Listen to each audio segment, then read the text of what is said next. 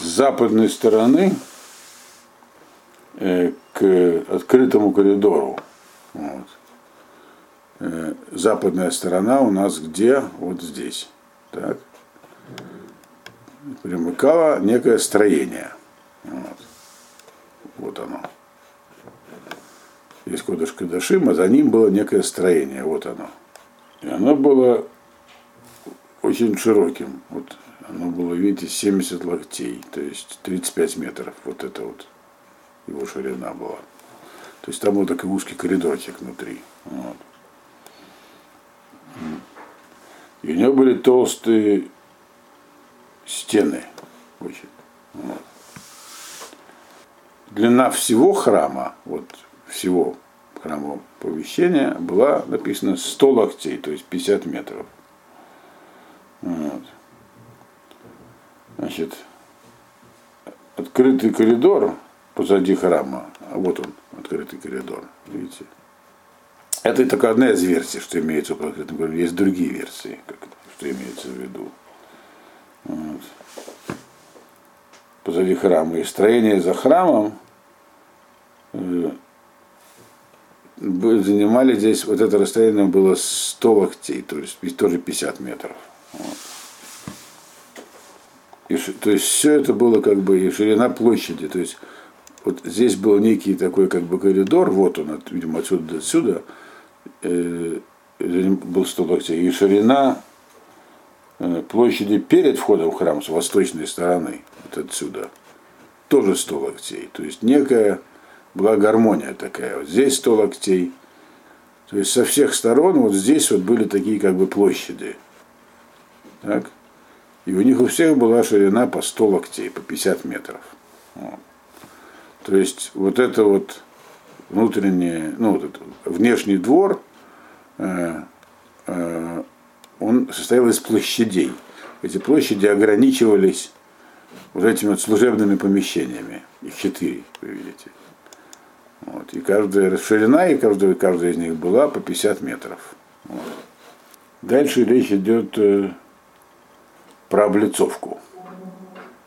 Что их храмовый зал и внутреннее помещение и вход были облицованы деревом.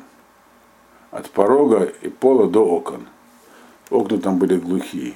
Там были окна, но они были глухие в храме. То есть было все облицовано деревом. Если вы помните, э, в первом храме дерево это было облицовано золотом еще потом. Здесь ничего про золото не говорится. Это можно понимать по-разному. То есть, то ли действительно в третьем храме не будет использовано золото, то ли имеется в виду, как само собой разумеющееся, что если поставили деревянные панели, то их потом а, покроют золотой облицовкой. Вот. Это не ясно. Нет, нет никакой у нас информации по этому поводу. Вот.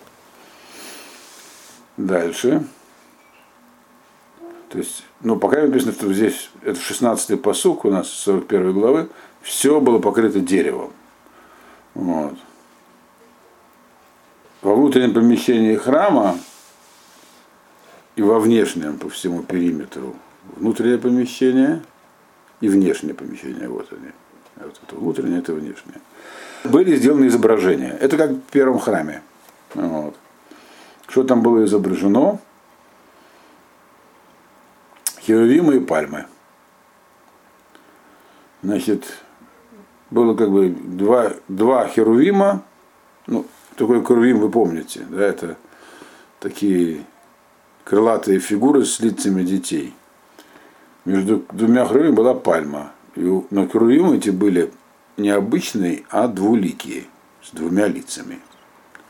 Вот. Почему не объясняется здесь. Э, лица у них были нечеловеческие. То есть одно лицо было человеческое, другое львиное. Значит, с одной стороны к пальме было обычно лицо человеческое, с другой львиное. Кстати, ни один перевод, который я видел, не объясняет этого. Объясняет это только Мальбим. Вот сейчас мы до него дойдем, до этого Мальбима. Вот. Это Мальбим Э, в, э, 21 посук 20, 41 главы. Рафалазар, а где еще раз покажите были пальмы и херувимы-то? Вот здесь по всем, вот по, вот по стенам этим они были нарисованы. Видите? Вот, Спасибо, да, спасибо. Да. Эти изображения покрывали стену храма от, э, от пола до, до притолки над входом. То есть как бы полностью во все стены, во всю стену. Вот. А дальше есть разночтение. Следующий посук. Мы сейчас дошли до 21 посука 41 главы. И тут я должен переключиться на еврейский текст. Это единственное место до, до 43 главы, где перевод всех, кто я видел, не помогает. Надо, тут надо смотреть именно Мальбима. Гагрихаль Мезуза. Это Мальбим, 20, это Ехескель, 21 посук, 41 глава, 21 посук. Гагрихаль Мезуз- э, Мезузат Ревуа, Упне Акодеш, Амаре Камаре. Ну, как обычно это переводят, так сказать, что рамы дверей э, в этот самый, ввели в Гайхаль. Вот в Гайхаль это вот это помещение. Здесь были двери. Рамы дверей имели дерев... Мезуза здесь имеется в виду, ну, как бы то, что то, на чем двери висят, как мы называем их, притолки. Вот. Дверей, они были э, ревуа. Ревуа это квадратные, как бы. Не имеется в виду, они не имели полукруглого сечения, а были такими как пря- прямоугольными. Вот. Вот. Э, Упне Кодыш, и вот э, э, взгляд на Кодыш, то есть когда мы смотрели на Кодыш, так, вот, вот мы за- зашли, так, здесь двери. Двери есть такие притолки деревянные, из э, столбы стоят просто обычные. И вроде все обычно. И дальше мы видим здесь пнеокодыш, то есть вот в этом мы видим что-то такое святое, пнеокодыш. Имели вид, как вид, дословный перевод.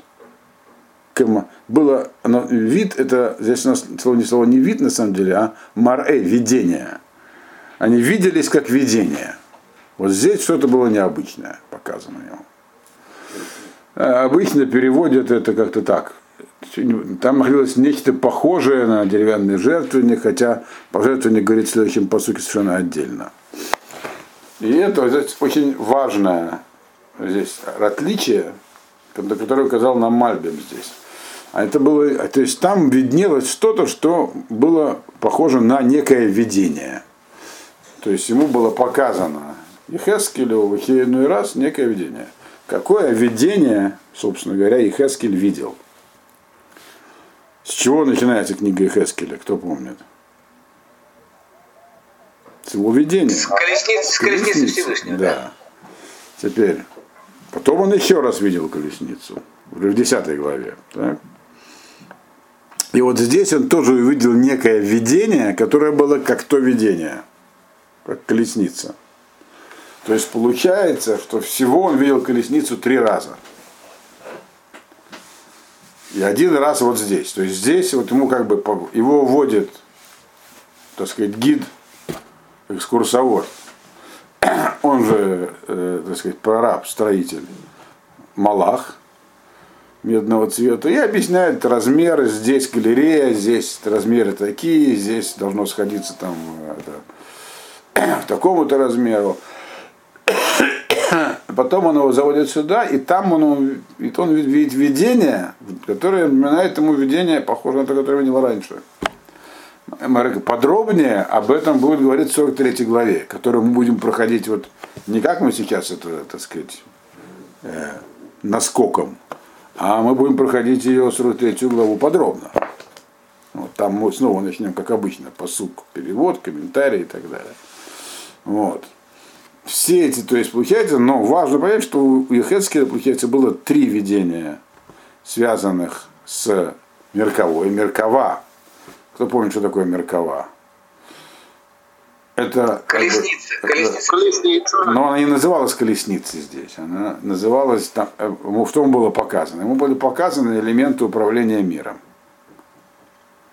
Вот есть некий как бы э, там верхний уровень, от которого исходит движение, под которым находятся специальные крувим, у которых, если вы помните, было четыре лица. И вот, кстати, это объясняет нам, почему здесь было два из четырех лиц использовано внутри. Человеческое и львиное. Вот. Которые, соответственно, передают э, управление на более нижний уровень, который назывался офаним, колеса, которые приводят в движение всю Вселенную. И первый раз ему было это показано э, с определенной целью.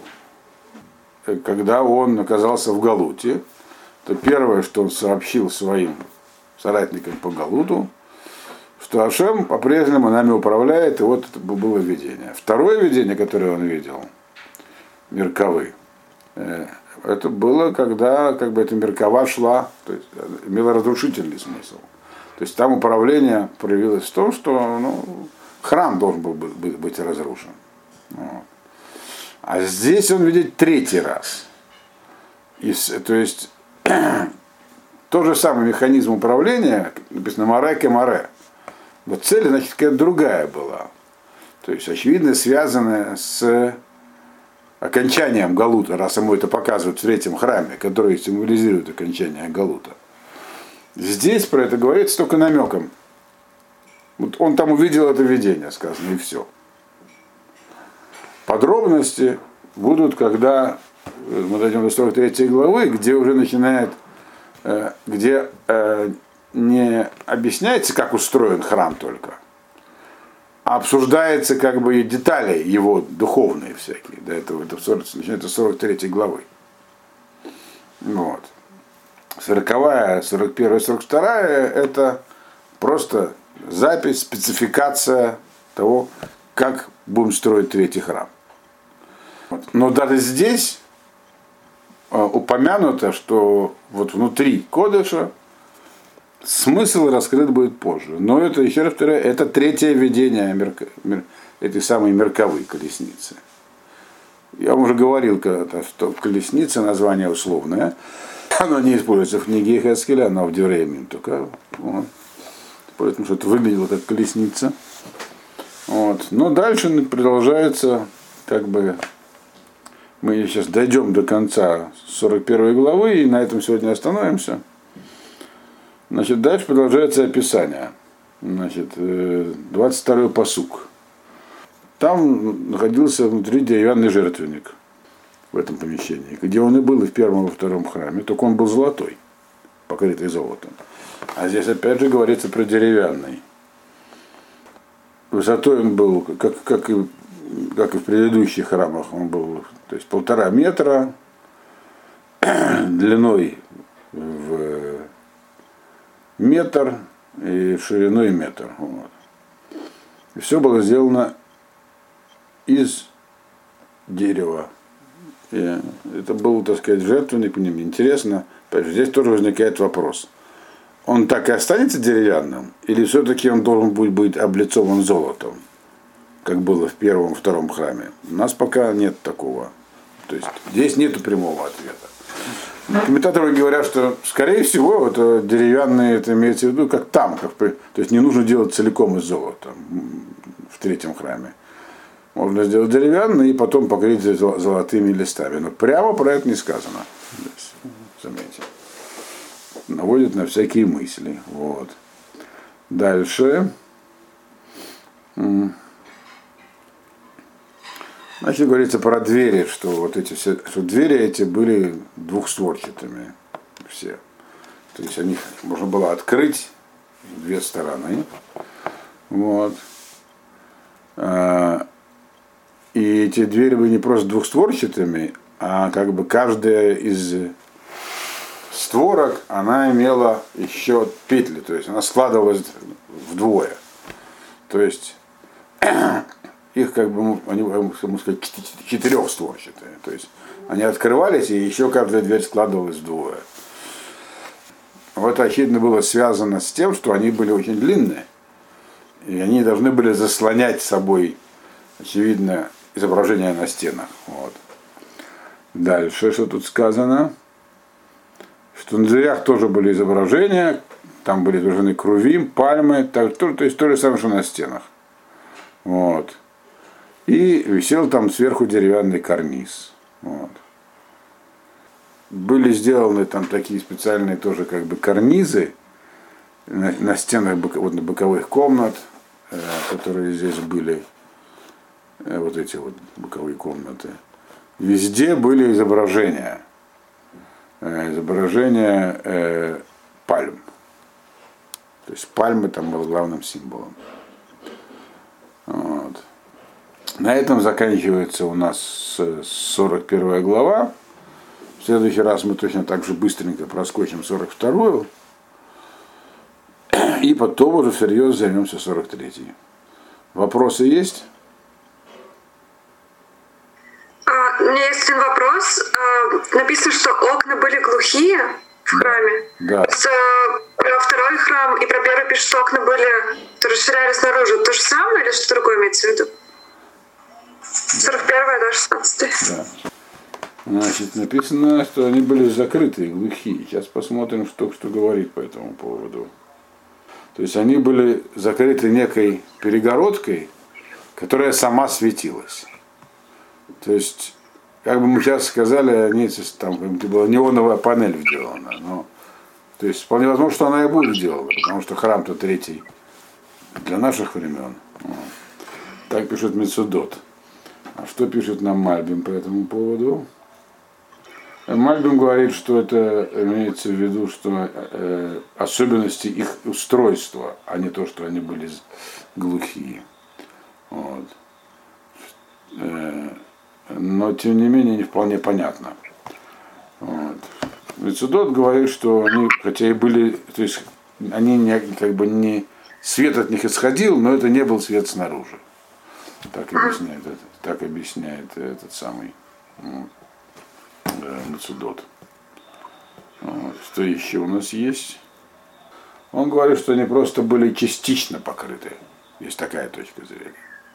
То есть, что они были скрыты, но частично. Вот. Как я уже сказал, нет однозначности во многих деталях строения храма. Вот. Поэтому, если будут строить храм буквально, так, то поставят, сделают окна, но эти окна сделают непрозрачными. Как бы если буквально понимать. Будут окна, но окна непрозрачные, а свет как-то туда подадут. Вот. Неоновые лампочки ставят. Или еще что-нибудь. Или свыше будет. Так, по крайней мере, это буквальное понимание.